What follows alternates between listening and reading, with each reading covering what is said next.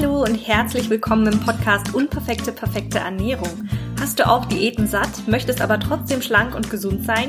Hier geht es darum, gesunde Gewohnheiten auszubilden. Ich möchte Denkanstöße geben, sich der eigentlichen Ursache zu widmen, warum man nicht so handelt, wie man es eigentlich möchte. Denn beispielsweise zu viel Nahrungsaufnahme ist häufig nur ein Symptom und der Drang danach kann einfach verschwinden, wenn man einmal genauer hinschaut. Ich bin Janina und ich wünsche dir ganz viele neue Erkenntnisse aus der heutigen Folge. Hallo und schön, dass du wieder dabei bist zur heutigen Podcast-Folge, in der ich über das Thema Fasten sprechen möchte. Und zwar möchte ich beleuchten, was eigentlich die Wissenschaft so sagt. Ist Fasten gesund? Entgiftet es möglicherweise? Transportiert es Schlacken ab? Was ist da eigentlich so der Hintergrund? Welche Arten von Fasten gibt es? Und was bringt Fasten eigentlich zum Abnehmen? Und da bringe ich vor allem meine Erfahrungen mit rein und ich kann euch sagen, ich bin auf dem Gebiet Fasten kein Experte. Mm, das ist jetzt tatsächlich nur so meine subjektive Sicht, aber ich erkläre auch zu jedem Standpunkt immer, wie ich dazu stehe oder wie ich auf diese Ideen komme. Und ich werde, sobald ich da irgendwelche Experten habe, mir die auf jeden Fall nochmal vors Mikrofon holen und das Ganze nochmal genauer beleuchten auf dieses Thema gekommen bin ich, weil es sich in der Facebook-Gruppe gewünscht wurde. Wenn du Lust hast, auch in die Facebook-Gruppe zu kommen, du findest sie unter Your Way, dein Weg zum Wunschgewicht und sie wird natürlich nochmal verlinkt. Und da frage ich genau sowas. Also was interessiert euch? Mittlerweile habe ich da auch so ein kleines neues Format, sage ich mal, ähm, dass ich jeden zweiten Tag so eine Coaching-Frage einfach in den Raum werfe, die jeder für sich einfach mal über sein Essverhalten beantworten kann und wo sich jeder vielleicht so ein bisschen besser kennenlernen kann und dann für sich auch einfach seine eigenen Muster erkennt und, und sich da einfach so ein bisschen verstehen lernt in Bezug auf sein eigenes Essverhalten. Also wenn du Lust hast, komm gerne vorbei, ich freue mich auf jeden Fall. Wenn ich in dieser Folge vom Fasten spreche, dann habe ich dabei im Hinterkopf, dass es tatsächlich Nahrungsentzug ist. Also dass man nichts isst, dafür aber viel trinkt, dass es in dem Moment äh, quasi die Form des Fastens, die mir dabei im Kopf schwirrt und die ich jetzt einfach mal so verallgemeinere. Ich gehe aber dann später auch noch auf die einzelnen Methoden übers Fasten ein. Ich erzähle euch erstmal so ein bisschen, was wir im Studium dazu gelernt haben. Und zwar habe ich ja Bewegung und Gesundheit studiert an der Uni Gießen und die Uni Gießen ist eine Hochburg für Ökotrophologen und Ernährungswissenschaftler. Und wir hatten eben auch genau diese Module und saßen mit den Ernährungswissenschaftlern in den gleichen Vorlesungen und haben eben genau das gelernt, was sie auch gelernt haben außer dass jetzt der Rest des Ernährungswissenschaftsstudiums wie, ähm, weiß ich nicht, Hygiene und Recht und sowas, das haben wir halt eben alles nicht mitgelernt.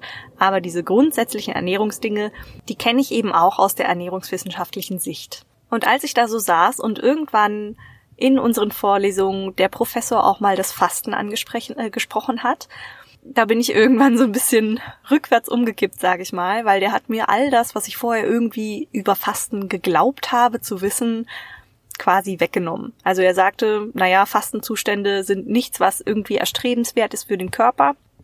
Es werden dann Ketonkörper gebildet, das heißt, der Körper wechselt auf eine andere Stoffwechselart und diese Ketonkörper, die sind so ein bisschen üppiger, sage ich mal, im Blutbild und es sei einfach nicht so gesund für den Körper, diese dann zu verstoffwechseln und zu transportieren. Der war da auf jeden Fall kein Fan von, das hat man definitiv daraus gehört. Und auch wenn er absoluter Vertreter der Kalorienbilanz war, also dieser Theorie, dass es eben um die Kalorienbilanz geht, wenn man zu oder abnehmen möchte, ähm, war er absolut kein Verfechter davon, dass Fasten irgendwie beim Abnehmen helfen könnte.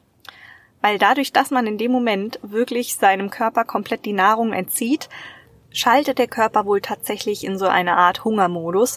Das heißt, alles, was er irgendwie dann zu essen bekommt, wird nachher einfach doppelt und dreifach auf die Hüften gepackt.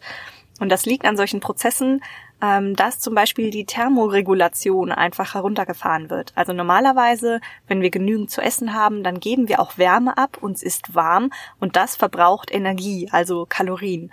Und in dem Moment, wo das einfach nicht mehr gegeben ist, wo wir unserem Körper diese Nahrung entziehen, ähm, da versucht er alle mögliche Energie irgendwie noch im Körper zu behalten und zu speichern und gibt dann natürlich keine zusätzliche Energie über Wärme ab. Und äh, das ist so einer der Stoffwechselprozesse, die dann eben im Körper umschalten, so dass der Körper eben nicht genau diese Kalorien verbrennt, wie man sie potenziell nach dieser Kalorienbilanzformel ausrechnen könnte. Am Ende wurde uns dann auch einfach beigebracht, äh, dass der Körper bei Nahrungsentzug, also in dem Moment, wo wir ihm keine Energie liefern, da muss natürlich irgendwo Energie herkommen und dann wurde uns auch einfach gezeigt, wo diese Energie herkommt, nämlich der Körper baut sich natürlich selbst ab. Das ist ja auch im Endeffekt das, was zum Beispiel Menschen, die abnehmen möchten, bezwecken wollen. Sie wollen ja äh, Kilos verlieren.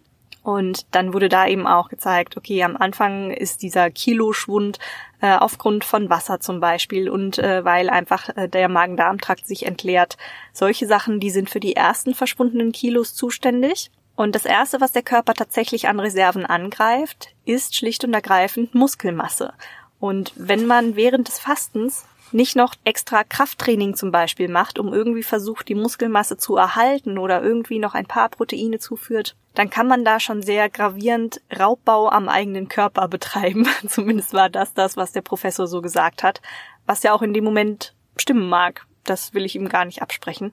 Und erst nach dieser ganzen, ich weiß gar nicht mehr, wie viele Tage es waren, ich glaube zwischen dem, lass mich lügen, zweiten und siebten Tag, nagel mich bitte nicht drauf fest, ähm, dass da in den Abbauprozessen äh, der Körper auf die Proteine, also auf die Muskulatur zurückgreift und erst danach, dass er dann tatsächlich an die Fettreserven geht, an das wirklich hartnäckige und tatsächlich energiegewinnungstechnisch darauf umschaltet, aus Fett seine Energie zu ziehen.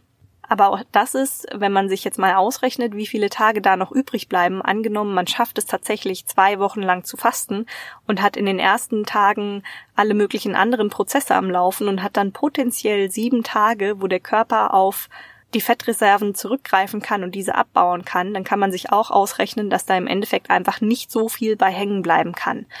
Und was dann im Endeffekt passiert ist, dadurch, dass man auch einfach weniger Muskulatur hat, man muss ja dann auch wieder einfach anfangen zu essen. Durch die wenige Muskulatur sinkt natürlich der Grundumsatz und dadurch kann man nach dem Fasten erstmal wesentlich weniger essen, als das vorher der Fall war, weil der Körper einfach nicht mehr so viel Energie verbraucht. Und das ist dann so dieser typische Jojo-Effekt. Also wenn man in dem Moment einfach wieder so viel isst wie vorher, dann hat man definitiv mehr an Kilos drauf als zuvor. Da muss man also ein bisschen auf jeden Fall aufpassen und da muss man dann langsam mit den Kalorien wieder hochgehen. Also ich bin ja generell kein Fan vom Kalorienzählen, zumindest nicht permanent, aber dass man dafür ein Gefühl bekommt, dass man wirklich langsam wieder steigert und der Körper da auch mitspielen kann. Und neben dieser ganzen Energiegewinnungsumstellung und Wärmeregulation kommen natürlich auch die Hormone noch ins Spiel, die da ja natürlich auch so ein bisschen äh, durcheinander gewürfelt werden, sag ich mal. Und jetzt möchte ich aber von dieser ganzen wissenschaftlichen Sicht so ein bisschen abkommen und dir einfach mal meine Erfahrung oder auch die Erfahrung von Bekannten erzählen, die ich so gemacht habe und dir erzählen, warum ich es dir im Endeffekt überhaupt nicht sagen kann, ob Fasten für dich gut oder schlecht ist. Und zwar habe ich persönlich hm, irgendwann in meiner Jugendzeit, glaube ich mal, mit meiner Mutter zusammen so eine zwei Wochen Entschlackungskur, Fastenkur gemacht, wo ich tatsächlich dann einfach nur Gemüsebrühe gegessen habe und viel Wasser getrunken habe und ansonsten einfach nichts. Am Anfang macht man dann ja auch so, äh, wir haben Glaubersalz getrunken, um den Magen-Darm-Trakt zu entleeren, damit man dann auch nachher einfach keinen Hunger hat. Und das war zum einen ziemlich widerlich am Anfang, das irgendwie runterzubekommen. Da gibt's aber auch andere Methoden, wie man das alles machen kann. Und dann ging es aber darum, zwei Wochen einfach nichts zu essen. Und das war tatsächlich, wenn man so die ersten zwei Tage überstanden hat, eigentlich sehr angenehm. Und ich mache es auch jetzt immer mal wieder, dass ich tatsächlich so einen Fastentag dazwischen lege, in dem ich nichts esse, weil mir dann einfach wieder bewusst wird, was Essen eigentlich wert ist. Weil natürlich hat man dann in dem Moment Hunger und man merkt aber auch schlichtweg, dass der Körper auch einfach mal ohne Nahrung auskommen kann und dass dieses Hungergefühl dann auch wieder weggeht und dass man nicht einfach direkt umkippen muss, wenn man mal nichts isst. Und das ist eine, eine Erfahrung, die ich jedem mal nur raten kann, dass er die auch mal tatsächlich ausprobiert, weil dann Nahrung einfach einen ganz anderen, anderen Stellenwert bekommt. Man merkt einfach, dass man an den anderen Tagen, wo man nicht fastet, einfach völlig im Überfluss lebt und einfach alles so wahllos und unbewusst in sich reinsteckt. Was mir da nämlich auch aufgefallen ist äh, während dieser Fastentage ist, dass man einfach wesentlich klarer denkt. Also ich ähm, würde das auch jetzt oder merke das an diesen Tagen, wo ich jetzt faste ich ja nur noch einzelne Tage, hin und wieder mal, das ist wirklich auch nicht häufig. Und an diesen einzelnen Tagen merke ich halt auch schlichtweg, dass es so, so arg mein Denken beeinflusst und das hat auch einfach, das kann man sich physiologisch ganz einfach erklären. In dem Moment, wo das Blut nicht komplett und immer im Verdauungstrakt schwirren muss, da kann es halt auch einfach wieder das komplette Gehirn und vor allem vorne den präfrontalen Kortex äh, den wieder gut durchbluten und man, also man merkt einfach, man ist viel achtsamer, man kommt viel eher in diesem Moment an, man nimmt alles viel, viel besser wahr, alles riecht viel besser, man ist dann natürlich auch in so einem Modus, dass man potenziell, ähm, dass der Körper einfach nach Nahrung sucht und da, da ist man einfach wesentlich wacher. Und diese und ähnliche Erfahrungen haben andere Kunden und Bekannte von mir einfach auch gemacht. Ich habe mich neulich noch mit einer Bekannten unterhalten und die hat mir eine sehr, sehr interessante Geschichte erzählt. Bei ihr war es so, dass sie ursprünglich bei mir mal Personal Training machen wollte. Und dann kam es aber, also wir haben dann so ein Anamnesegespräch geführt und da kam schon raus, dass es ihr mental einfach nicht gut ging, ähm, dass sie da sehr labil war. Und dann haben wir nachher noch ein bisschen hin und her geschrieben und ich habe mich dann irgendwann dazu entschieden, sie doch nicht zu betreuen, weil in dem Moment, wo sie mir geschrieben hatte, hat sich das so, so sehr nach dem letzten klammernden Strohhalm angefühlt, dass ich dachte, wenn, wenn ich jetzt nicht die Allheilbringerin bin, was ich natürlich überhaupt nicht sein kann, äh, dann, dann geht's dieser Frau einfach nicht gut. Und ähm, dann habe ich sie gebeten, eine Therapie zu machen, was sie dann auch glücklicherweise gemacht hat. Und äh, jetzt geht's ihr wesentlich, wesentlich besser. Und jetzt hat sie mich vor ein paar Monaten wieder getroffen und ich habe sie im ersten Moment nicht wiedererkannt, weil sie so schlank war. Und ich konnte es kaum glauben, dass sie, dass sie so vor mir stand. Und dann hat sie mir ihre Geschichte erzählt und hat gemeint, im Endeffekt hat alles, also zum einen dieser, dieser Schlag in dem Moment, wo es ihr wirklich, wirklich so schlecht ging, da, da hat sie dann irgendwie verstanden, okay, sie braucht Hilfe von außerhalb und die hat sie sich glücklicherweise dann auch ähm, geholt und hat sich darauf einlassen können, was ich sehr, sehr stark fand. Und dann ist sie auch eine Woche in ein Fastenhotel gezogen. Also es gibt so betreutes Fasten, wo man es wirklich äh, nach allen möglichen Traditionen, ich weiß nicht was da genau, es ist nicht dieses Buchinger Fasten gewesen, ich glaube Saftfasten war es. Und da wird man einfach von morgens bis abends betreut und kann sich mal nur auf sich und seinen Körper und das, was man eigentlich denkt und fühlt, konzentrieren und sie hatte vorher bezüglich des Übers äh, Übergewichts natürlich auch einfach starke Probleme, weil sie all das, was sie mit sich rumgeschleppt hat an mentalem, das hat sie über Essen kompensiert. Und dann ist sie immer wieder in diese Heißhungerattacken rein verfallen und dadurch konnte natürlich das Gewicht nur hochgehen. Und nach dieser Fastenkur, was ihr am Anfang sehr, sehr schwer gefallen ist, aber das war für sie tatsächlich einfach ein Life-Changer, nenne ich es jetzt einfach mal. Das hat sie komplett umgekrempelt. Sie hat dann auch äh, Yoga und sowas alles für sich entdeckt. Und sie hat dann schlichtweg verstanden, dass sie sie selbst für ihr eigenes Wohl verantwortlich ist und dass es nur an ihr liegt. Und diese Fastenwoche, die hat sie so, wie so ein Reset war das für sie. Ähm, das hat sie so geerdet und wieder so zu sich geführt, dass sie sich tatsächlich das Omenzeichen tätowieren lassen hat. Und das fand ich auch sehr, sehr stark. Und danach ging das auch schlichtweg besser mit der Ernährungsumstellung.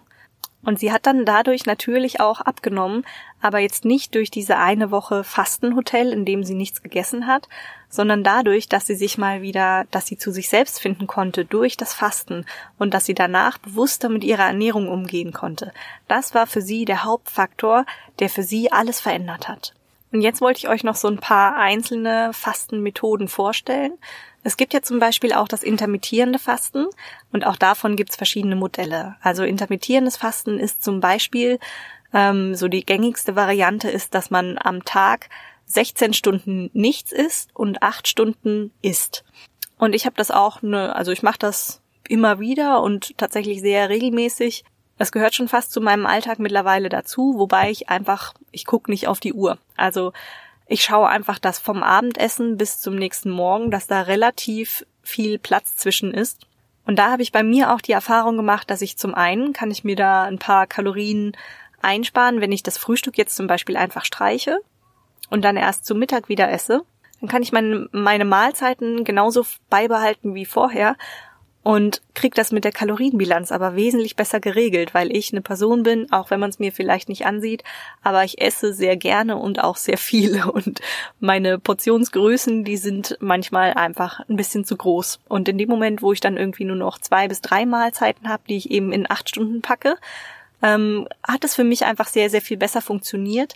Und ich habe gemerkt, dass es auch da morgens meinen Kopf sehr, sehr geklärt hat. Also ich konnte sehr, sehr viel konzentrierter und wacher arbeiten und es hat mir insgesamt häufig sehr gut getan. Aber auch da bin ich von diesem dogmatischen Stundenzählen absolut weggekommen und höre mittlerweile einfach auf meinen Körper. Und gerade Frauen sollten da auch immer ein bisschen aufpassen, weil Frauen hormontechnisch so ein bisschen anfällig sind. Und da kann schon mal einiges so durcheinander gewürfelt werden. Und da könntest du dich zum Beispiel einfach mal rantasten, ähm, indem du die Periode über Nacht, wo du einfach nichts isst, immer mal so ein Stückchen weiter verschiebst und mal dieses kurze Hungergefühl aushältst und dann erst ein bisschen später isst und dann mal guckst, wie sich das alles reguliert, wie sich das einpendelt und wann du eigentlich tatsächlich Hunger bekommst. Und das nicht aufgrund der Gewohnheit, die du dir aufgebaut hast. Häufig bekommen wir auch einfach Hunger, weil wir gewohnt sind, morgens um acht was zu essen. Sondern wenn das nicht ist und wir diese Gewohnheit so ein bisschen aufbrechen und mal gucken, was passiert und uns erstmal dran gewöhnen, erst später zu essen, dann kann sich das irgendwann wieder so ein bisschen einpendeln. Und das ist für mich tatsächlich was, was ich einfach sehr gerne mache und ich habe das Gefühl, es tut mir gut. Und da sollte aber tatsächlich jeder auch für sich selbst unterscheiden. Und es gibt noch verschiedene andere Fastenarten, wobei ich da auch, wie gesagt, tatsächlich kein Spezialist bin und ich bin auch kein Fan davon, dass man, wenn man jetzt irgendwie eine Woche oder sogar länger fasten möchte, dass man das einfach mal so tut, sondern da bin ich der Meinung, dass man sich da auf jeden Fall gut informieren sollte und am besten zu jemandem gehen sollte, der das professionell macht und der einen professionell anleitet. Und bei diesen längeren Fastenperioden, da gibt's auch Fastenarten nach verschiedenen Typen, sage ich mal, oder verschiedene Methoden einfach, die irgendwann mal irgendjemand erfunden hat und die dann so praktiziert wurden und die häufig einfach gute Erfolge gebracht haben. Und so eine bekannte ist zum Beispiel Fasten nach Buchinger oder auch das Saftfasten, das äh, hört man auch immer mal wieder. Und nach Buchinger ist, glaube ich, äh, Gemüsebrühe abgekocht und äh, dann eben diese Gemüsebrühe getrunken. Und da gehört mit Sicherheit noch ganz, ganz viel mehr dazu. Also zum Fasten, das ist ja häufig, wird es wirklich wie so ein äh, Retreat gemacht, also dass man, dass man sich um den ganzen Körper kümmert, dass halt wirklich auch der Geist einfach, äh, ich sag mal, mitbetreut wird, dass man eine schöne Umgebung hat, wo man wirklich auch Ruhe hat, wo man einfach den Alltagsstress mal loslassen kann, wo man eben auch mh, mm, in den Wald rausgehen kann, spazieren gehen kann, sich sanft bewegen kann. Und dann gehören häufig auch solche Dinge wie Leberwickel dabei, weil da eben gesagt wird, äh, dass das die Tätigkeit der Leber einfach noch ein bisschen anregt und dadurch die Entgiftungsprozesse, die durchs Fasten äh, angeblich passieren, dass die noch besser angeregt werden. Genau, das waren ja auch noch so Prozesse, auf die ich eigentlich zu sprechen kommen wollte. Entgiftet Fasten, hm, ganz ehrlich, ich habe keine Ahnung. Ich äh, weiß, dass es mit dem Geist einiges tut, auch einfach weil diese Blutzirkulation verschoben ist und man wird sehr viel klarer. Ob das tatsächlich Entgiftung ist, fragt mich nicht. Also wenn man den Professor in der Uni gefragt hat, ob man entgiften kann oder ob man Schlacken abtransportieren kann, dann hat er einen ausgelacht und meinte, was sind denn bitte Schlacken? Und äh, das hätten diese Naturvölker alle nur erfunden und es gäbe keine Schlacken. Und äh, Entgiftung braucht man nicht, weil die Leber und die Niere, das sind Entgiftungsorgane und der Rest funktioniert so einfach nicht. Aber ich bin ja auch der Meinung, dass die Wissenschaft einfach nicht alles weiß, weil die Wissenschaft beruht sich eben auf Studien und in dem Moment, wo man sich auf Studien beruft oder nur mit Studien arbeitet, dann fällt einfach all das hinten runter, was nie durch Studien getestet wurde. Und es wird immer nur das getestet, wo auch tatsächlich finanzielle Gewinne hinterstehen könnten. Und in dem Moment, wo das für das Gesundheitssystem zum Beispiel nicht der Fall ist, weil mit Fasten, also Fasten steht in Verdacht, sage ich jetzt mal, auch alle möglichen Krankheiten potenziell heilen zu können, und eben diese Entgiftungsgeschichte und lauter solche Sachen, dass man vielleicht auch wirklich die Menschen von Grund auf gesünder macht. Und da hat das Gesundheitssystem natürlich nicht wirklich Interesse dran. Das möchte lieber Medikamente kaufen und deswegen werden da natürlich nicht so viele Studien finanziert. Es gibt aber auch Studien übers Fasten. Aber die hat der Professor eben nie angesprochen. Und es ist natürlich auch da immer wieder die Frage, wie wurden die durchgeführt, von wem wurden die durchgeführt. Von daher, wenn ihr mich fragt, ich habe keine Ahnung, weil ich einfach keine Ahnung habe, welchen Quellen ich glauben kann. Also ich kann euch natürlich jetzt bestimmte Texte vorlesen oder ich kann zu Institutionen gehen und kann mich ähm, als Fastenbegleiter ausbilden lassen. Und auch da, diese Menschen bilden diese Fastenbegleiter ja nur nach irgendwelchen bestimmten Richtlinien, die sich wieder jemand ausgedacht hat, aus. Und das ist wieder die Meinung von irgendwem. Und von daher keine Ahnung. Was Fasten auch noch machen soll, ist äh, quasi die Autophagie anregen. Das hat was mit, äh, ich glaube, der Zellregeneration und dem Immunsystem zu tun. Und das könnte potenziell diese Entschlackung oder Entgiftung, von der immer gesprochen wird, damit könnte Autophagie gemeint sein. Generell, wenn man die Menschen fragt, die bisher gefastet haben, dann fanden es die meisten ziemlich gut, und einige, vor allem die, die sich danach einfach nicht mehr damit beschäftigen, wie sie jetzt wieder in die normale Ernährung zurückfinden, bei denen gibt's dann natürlich diesen Jojo-Effekt. Den muss man natürlich immer wieder im Hintergrund behalten. Und ich bin auch kein Fan davon, dass man jetzt irgendwie dauerhaft ganz lange Fastenperioden macht, weil damit kann man sich meiner Meinung nach den Stoffwechsel einfach so runterwirtschaften das sieht man ja auch an diesen ganzen Crash-Diäten. Das ist ja im Endeffekt auch nichts anderes als irgendwie äh, längere nahezu Fastenperioden. Es gibt ja auch so Fastenmethoden, bei denen man maximal 500 äh, Kalorien am Tag nimmt. Natürlich nimmt man da am, am Anfang ab, aber es ist eben auch eine super Methode, um sich völlig den Energiehaushalt runterzuwirtschaften. Und deswegen setz das bitte gezielt ein, wenn du es einsetzt und probier es vor allem für dich aus und erwarte aber auf gar keinen Fall, dass du Fasten wirklich zum Abnehmen benutzen könntest. Weil wenn es dir ums Abnehmen geht, äh, dann darfst du gerne mal so einen Fastentag machen, um danach wieder dich sehr viel bewusster zu ernähren. Aber bitte, bitte keine lange Fastenperiode in der Hoffnung, dass die Kilos, die da runtergehen, dass das dann dein Abnehmerfolg ist. Das funktioniert nicht, das ist niemals nachhaltig.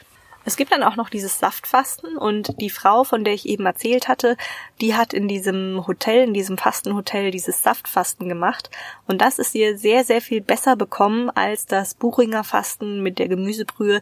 Das hat sie früher auch schon mal ausprobiert und das war für sie gar nichts. Aber ich glaube, das sind auch einfach da sind die Geschmäcker wahrscheinlich auch einfach unterschiedlich.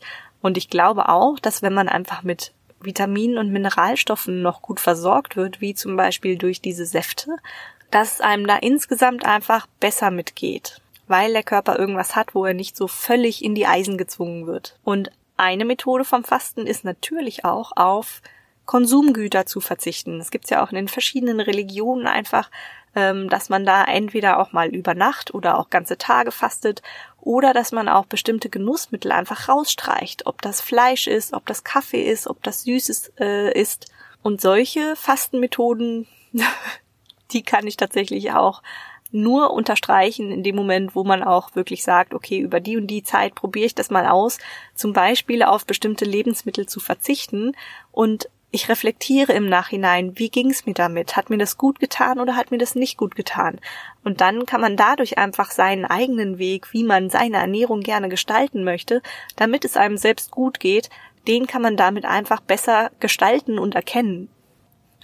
So, ich hoffe, ich habe dich jetzt nicht völlig verwirrt. Ich hoffe, ich konnte dir einen kleinen Einblick geben und äh, du darfst es gerne mal so mit einem Fastentag ausprobieren und einfach gucken, wie das auf dich wirkt. Bei Männern ist es häufig so, dass gerade dieses intermittierende Fasten sehr, sehr starke positive Effekte auf alle möglichen, ähm, auf, auf Krankheitsbilder zum Teil auch hat, äh, aber vor allem so auf die Konzentration und auf die Leistungsfähigkeit ist es bei Männern tatsächlich eine super Sache. Die sind da einfach nicht so anfällig wie wir Frauen in Bezug auf den Hormonhaushalt. Frauen müssen da immer so ein bisschen schauen, was sie machen und wie sie es machen. Und wenn dir diese Podcast-Folge gefallen hat, dann würde ich mich unglaublich über eine Bewertung von dir freuen. Oder wenn du irgendwie auf irgendeine Art und Weise mit mir in Kontakt trittst und mir sagst, was dich bewegt, was dich interessiert, wie ich dir vielleicht weiterhelfen kann, ob das in der Facebook-Gruppe ist oder auch per E-Mail. Ich schreibe dir auch meine E-Mail gerne nochmal auf. Du kannst dich gerne, gerne mit mir in Verbindung setzen. Ich würde mich super freuen, dich wirklich mal kennenzulernen. Und wenn dich interessiert, was so die zwölf häufigsten Ursachen sind, warum Ernährungsumstellungen eigentlich scheitern, dann kannst du auch gerne nochmal in den Show Notes vorbeigucken. Da schreibe ich dir den Link nochmal auf zu meinem kostenlosen E-Book, was ich dir geschrieben habe. Und da wirst du bestimmt bei der ein oder anderen Sache sagen, hm, ja, ertappt. da ist eigentlich für jeden was dabei, dass man sich einfach so denkt, naja, richtig, in diesen Situationen, da ist es eigentlich immer so. Und ich möchte einfach, dass du dich so ein bisschen besser kennenlernst und dass du ein bisschen mehr verstehst, wie du eigentlich tickst und wie dein eigenes Verhalten ist. Und jetzt wünsche ich dir noch einen wunderschönen Tag. Mach's gut, deine Janina.